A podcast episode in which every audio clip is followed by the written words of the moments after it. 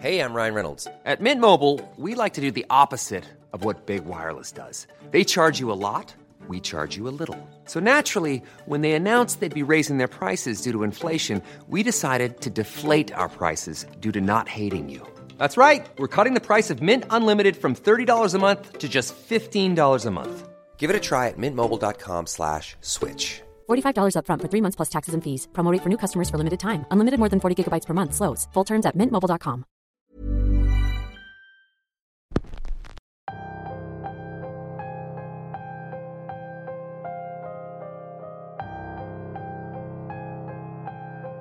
Una semana más y estamos a punto de terminar un mes. Como se han ido dado cuenta, en Radio Macabra hemos venido presentando pequeñas recopilaciones de temas específicos. La idea de esto es darle voz a aquellas pequeñas historias que merecen ser contadas y que por su duración no siempre están disponibles para todos nosotros. Pero no se preocupen, las historias individuales están ahí, esperando el momento justo para sacarles a ustedes el mejor de los sustos. Bienvenidos a Radio Macabra, su programa favorito de la noche. En esta ocasión, les traemos tres historias ocurridas en vagones de metro. Todos hemos escuchado alguna historia, pero pocos hemos sido testigos de ellas. Yo los invito a que cierren los ojos y se dejen llevar por estas tres historias. Aborden su vagón, porque estamos a punto de comenzar. Esto que les platico nos sucedió una noche del mes de agosto. Mi amigo y yo regresábamos de una fiesta y como vivíamos algo lejos, no teníamos mucho dinero, nos regresamos antes de que cerrara el metro. Era tarde y a pesar de ser una línea muy concurrida, incluso por las noches, aquella vez no había mucha gente. Veníamos del centro y por acompañar a una amiga para que no se fuera sola, viajamos hasta Pantitlán para tomar ahí la línea café con dirección a Tacubaya. Lo sé, estábamos dando más vueltas, pero no queríamos que nuestra amiga se fuera sola, pues a esas horas hay mucho inadaptado rondando en los largos pasillos de la estación Pantitlán, que para quien no lo sepa es enorme. Solo hacer un transbordo te puede tomar mucho tiempo y también esfuerzo, pues puedes llegar por el tren subterráneo y tu conexión puede ser elevada, como era nuestro caso. Al llegar a la estación Valbuena de la línea rosa, nuestra amiga vio algo que llamó su atención. Afuera, como esperando el tren, estaba un hombre. Ella lo recuerda como con una chamarra azul marino, cabello corto estilo militar y cargaba una mochila. El hombre la miraba fijamente, pero no parecía tener intenciones de abordar el vagón.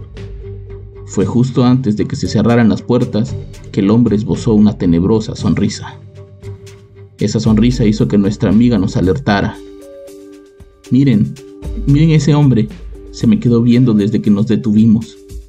¿Cuál? ¿El policía? No, el hombre de la chamarra azul y la mochila.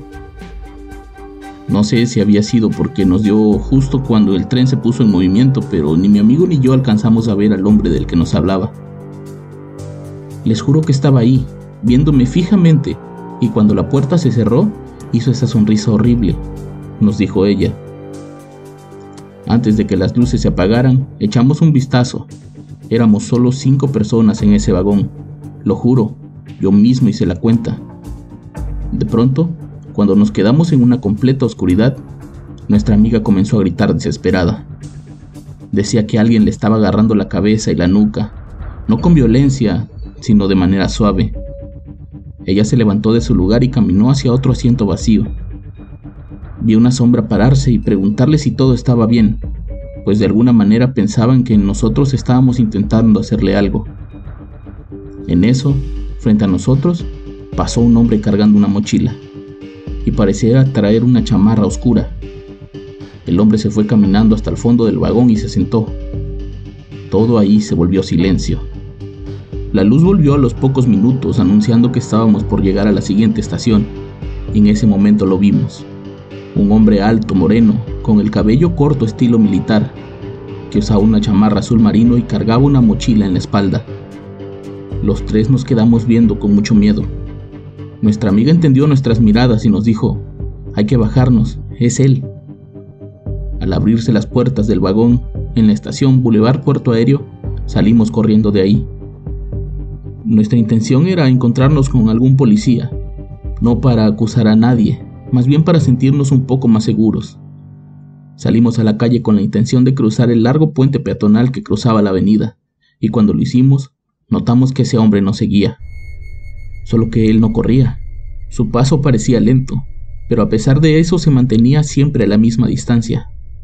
Logramos bajar del puente peatonal y lo primero que hicimos fue buscar un taxi cercano, mientras veíamos de reojo al hombre que bajaba por las escaleras con la mochila en la espalda. Lo sabíamos porque su sombra se lograba ver desde abajo. Esperamos y nadie nos recogía. De pronto nos dimos cuenta de que nadie lo vio bajar. Solo habíamos visto su sombra, pero a pesar de que estaba muy cerca de las escaleras, nunca lo vimos bien. Nunca vimos que realmente era un hombre lo que nos seguía. Allí estábamos los tres completamente asustados en medio de la noche y sin dinero para pagar un taxi. Asustados de un hombre que no sabemos si realmente existió, que no sabemos que realmente nos seguía, pero que los tres vimos dentro de ese vagón y que sin duda no estaba ahí antes de que las luces se apagaran.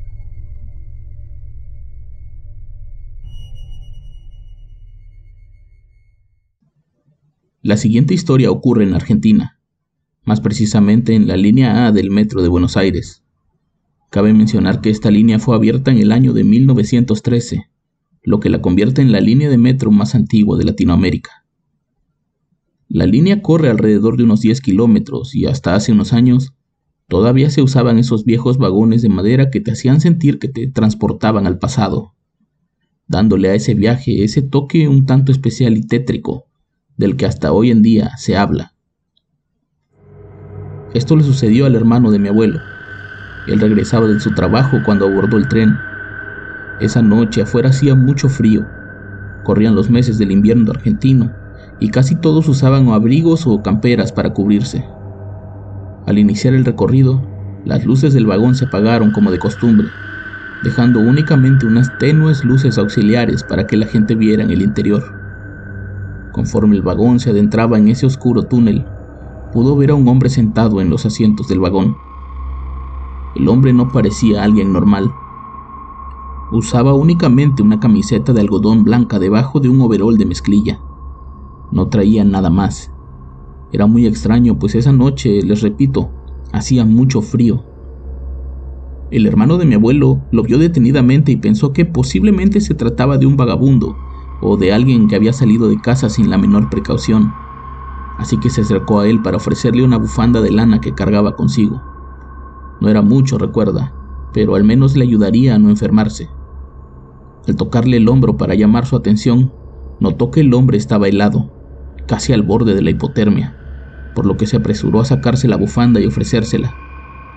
El hombre parecía no hacer caso hasta que, después de insistir un par de veces, aquel extraño hombre volteó. Su cara pálida contrastaba con el negro de sus ojos, su expresión parecía de dolor y su quijada parecía estar completamente fuera de su lugar. Mi tío se devolvió a su asiento sin decir una sola palabra. Cerró los ojos y de inmediato comenzó a decir algunas oraciones. Sabía que el hombre ahí sentado no era lo que él creía. Ese hombre parecía estar completamente muerto. Al llegar a la siguiente estación, las luces se encendieron por completo, y al abrir los ojos no había rastro del hombre del overol. Esa noche llegó a una casa muy confundido, pero no quiso contarle nada a la familia. Fue unas semanas después, mientras hablaba con un compañero de su trabajo, que lo externó. Su compañero le comentó que existía una leyenda urbana que tenía que ver con esa línea del subte.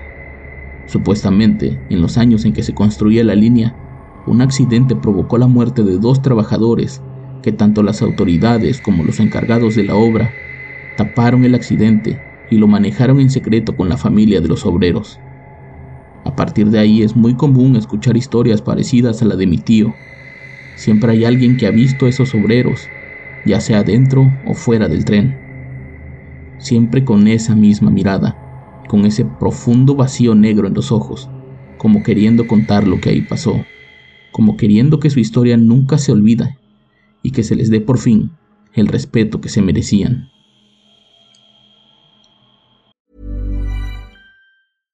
Spring is my favorite time to start a new workout routine. With the weather warming up, it feels easier to get into the rhythm of things. Whether you have 20 minutes or an hour for a Pilates class or outdoor guided walk, Peloton has everything you need to help you get going. Get a head start on summer with Peloton at onepeloton.com.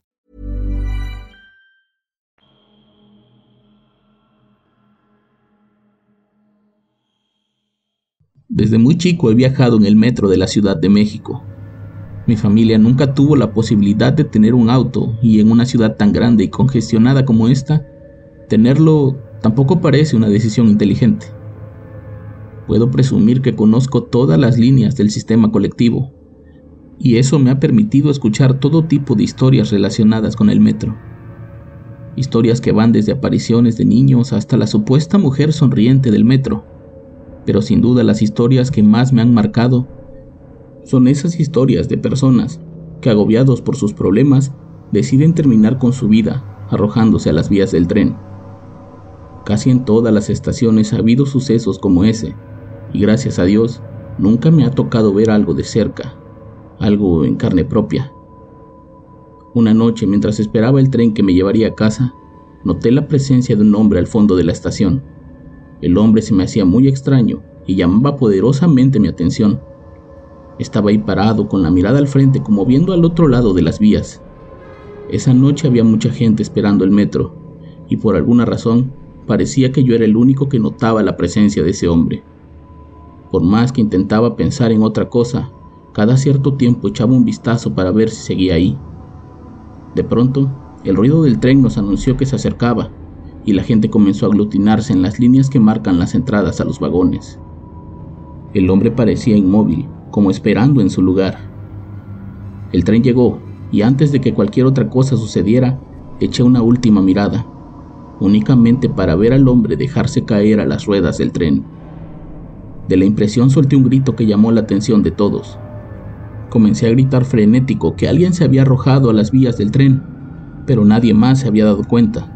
Los policías corrieron para ver si lo que yo decía era cierto, pero por más que alumbraban con sus linternas, no lograban ver nada. La gente abordó el tren y yo me quedé ahí acompañado de dos policías. Querían asegurarse de que lo que yo decía era cierto, y de no serlo, me llevarían detenido por alterar el orden y alertar falsamente a los demás. Cuando el tren se fue, no había absolutamente nada en las vías. Si alguien hubiera saltado, habría dejado una mancha enorme de sangre al menos, pero esa noche no había nada. Les juré a los policías que lo que yo había visto parecía muy real. Ellos me llevaron a la oficina para revisar las cámaras y les dijera en dónde estaba el hombre que yo decía haber visto. Pero al revisar las grabaciones, no lo vi. Esa noche mi madre tuvo que ir a sacarme de ahí y pagar una multa. Ella me creía, pues yo no solía hacer ese tipo de bromas, Tampoco iba borracho como para haber tenido una alucinación. Los policías únicamente me dijeron que tuviera cuidado, que no era la primera vez que alguien decía haber visto algo parecido en esa estación, y que era mejor tomar con mayor precaución ese tipo de cosas. Desde esa noche no he vuelto a tener una visión como esa, pero sin duda fue tan real que, aunque ya han pasado más de siete años, sigo recordando el momento en que ese hombre decidió tomar su último camino.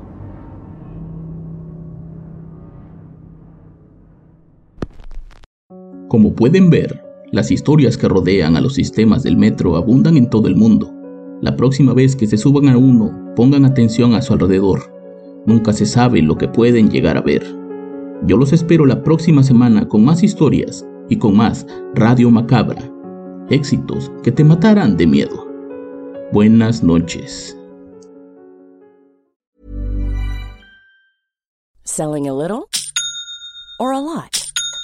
Shopify helps you do your thing however you cha-ching. Shopify is the global commerce platform that helps you sell at every stage of your business. From the launch your online shop stage to the first real life store stage, all the way to the did we just hit a million orders stage.